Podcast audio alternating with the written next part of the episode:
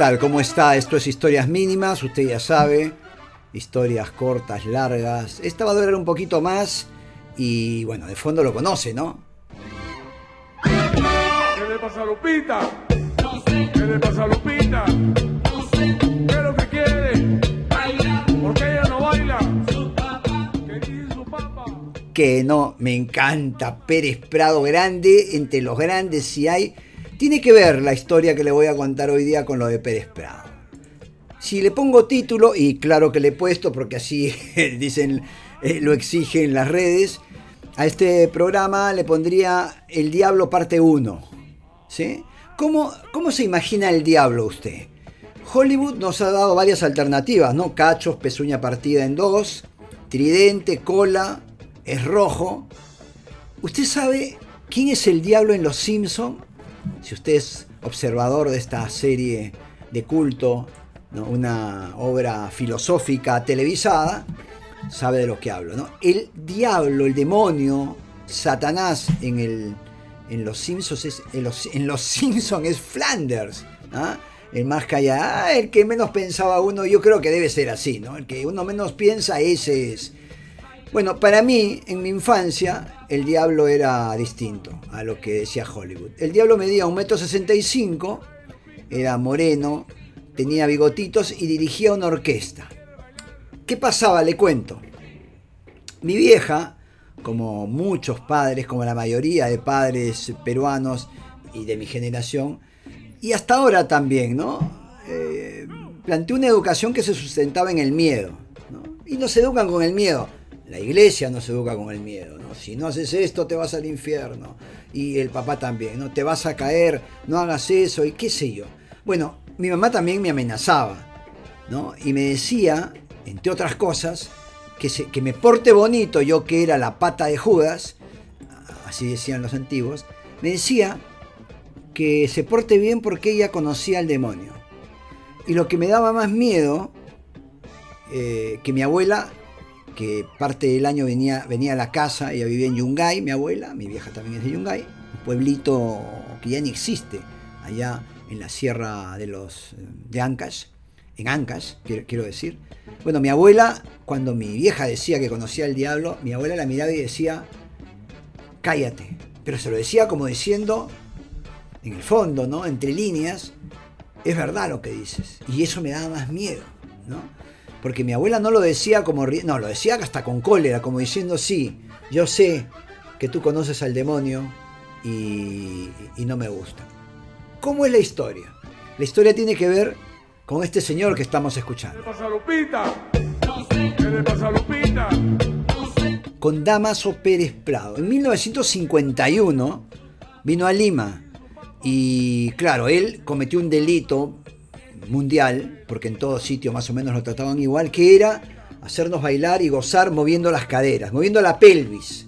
¿no? Y cuando hablas de movi- movimientos pélvicos, la iglesia se escandaliza.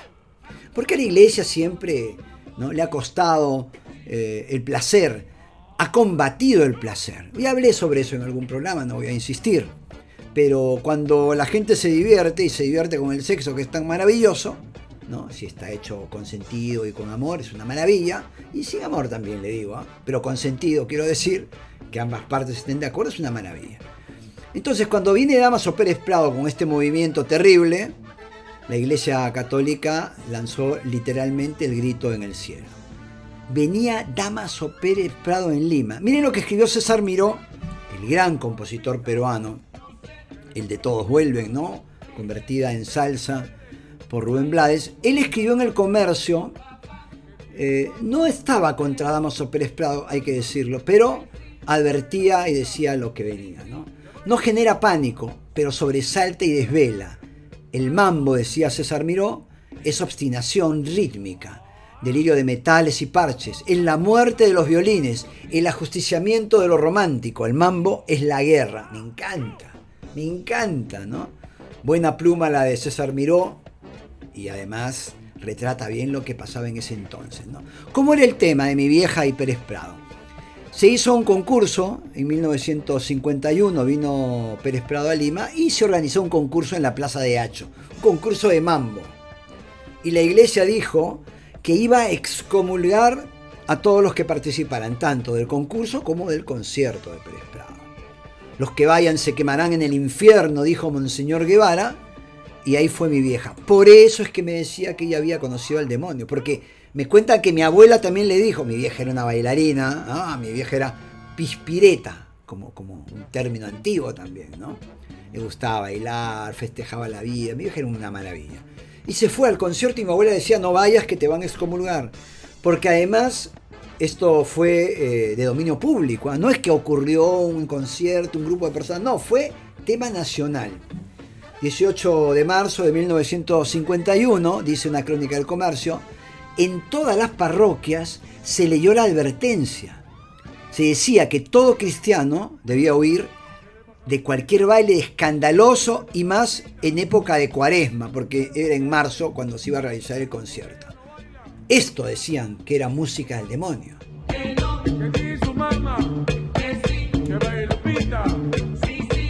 La cosa no queda ahí. ¿No? El, arzobispo Monseñor Guevara prohibió con amenaza de excomunión a los participantes de, este, de, este, concurso en la Plaza de Hacho. Eh, y además, esta, digamos, este, este veto a don Damaso Pérez Prado, no escuché nunca a alguien que se llamara Damaso. Damaso Alonso, ¿no? Sí, pero muy poco. Es un nombre más muy cubano, ¿no? Eh, se repitió en el 64 cuando volvió eh, Carefoca, así le decían, para presentar un nuevo ritmo que era el dengue.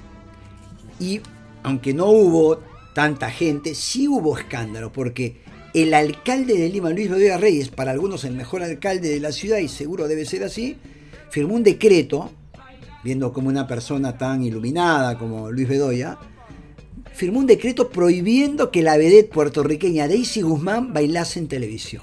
Es una crónica que pone el comercio. No, pero fíjense qué, locura, ¿no? Decía este decreto, no debe ofrecer esas, esas exhibiciones obscenas y reñidas con la moral y buenas costumbres bajo apercibimiento de aplicación de la correspondiente sanción. Por supuesto que el cardenal Landazuri apoyó la medida y cuando se presentaron, me parece en Canal 2, el músico y la bailarina pidieron perdón. Un escándalo. Mario Vargas Llosa, en el Pez en el Agua, cuenta que también este hecho, que para una generación debe haber sido pues este, el más importante musicalmente hablando, para una generación fue enorme, ¿no? nunca se pudieron olvidar, Cuenta en El pez en el agua, Mario Vargas Llosa, que también vivió esa escena, ese momento. ¿no? Leo, dice así, el mambo en la plaza de Hacho, que el arzobispo Monseñor Guevara prohibió con amenaza de excomunión a los participantes. La llegada de Pérez Prado repletó el aeropuerto y ahí estuve yo también con mis amigos, corriendo detrás del auto descubierto que llevaba al Hotel Bolívar, saludando a diestra y siniestra al compositor del ruletero y del mambo número 5, ¿no? que son también dos de sus temas emblemáticos. A mí me encanta la música de Pérez Prado. No es de estos tiempos, tiempos de reggaetón, tiempos de este, perreo, pero era el perreo de la época. No, de mi época, era de la época de, mi mamá. Yo más bien soy de la lambada ya estaba grande también, y era adolescente con la lambada, ¿no? Pero eh, más del rock, de, Elvis y la pelvis, ¿no? A Elvis lo, apodaban así. Y claro, ese miedo que tiene la sociedad, la iglesia, las autoridades, eh, de que la gente goce y mueva las caderas, se ha repetido con Damaso Pérez Prado, con, Pel, con Pelvis, con Elvis, la pelvis, que salía en sus, eh, digamos, presentaciones en televisión de la cintura para arriba porque no se permitía, no querían que moviera las caderas porque era muy obsceno, y que se ha repetido con la lambada en los 80, eh, con, ahora con el perreo, con todos estos temas ¿no? que llevan al movimiento de caderas, que es lo que más teme la gente. Hay que mover las caderas mucho, hay que enseñar mucho, ¿ah? si uno quiere, digo, si uno, si uno le gusta hay que moverse un montón bailando. Ah, no me vio bailar. De eso podemos hablar en otro momento. Listo, nada más. Quería hablarles de mi relación con el demonio, con el diablo, que lo conocí a través de mi vieja y que se llamó, eh, y se va a llamar toda la vida para algunos, Damaso Pérez Prado, maravilloso cantante, maravilloso... Cantante es un decir porque su letra era ah, uh, ¿no? Eh, uno, dos, tres.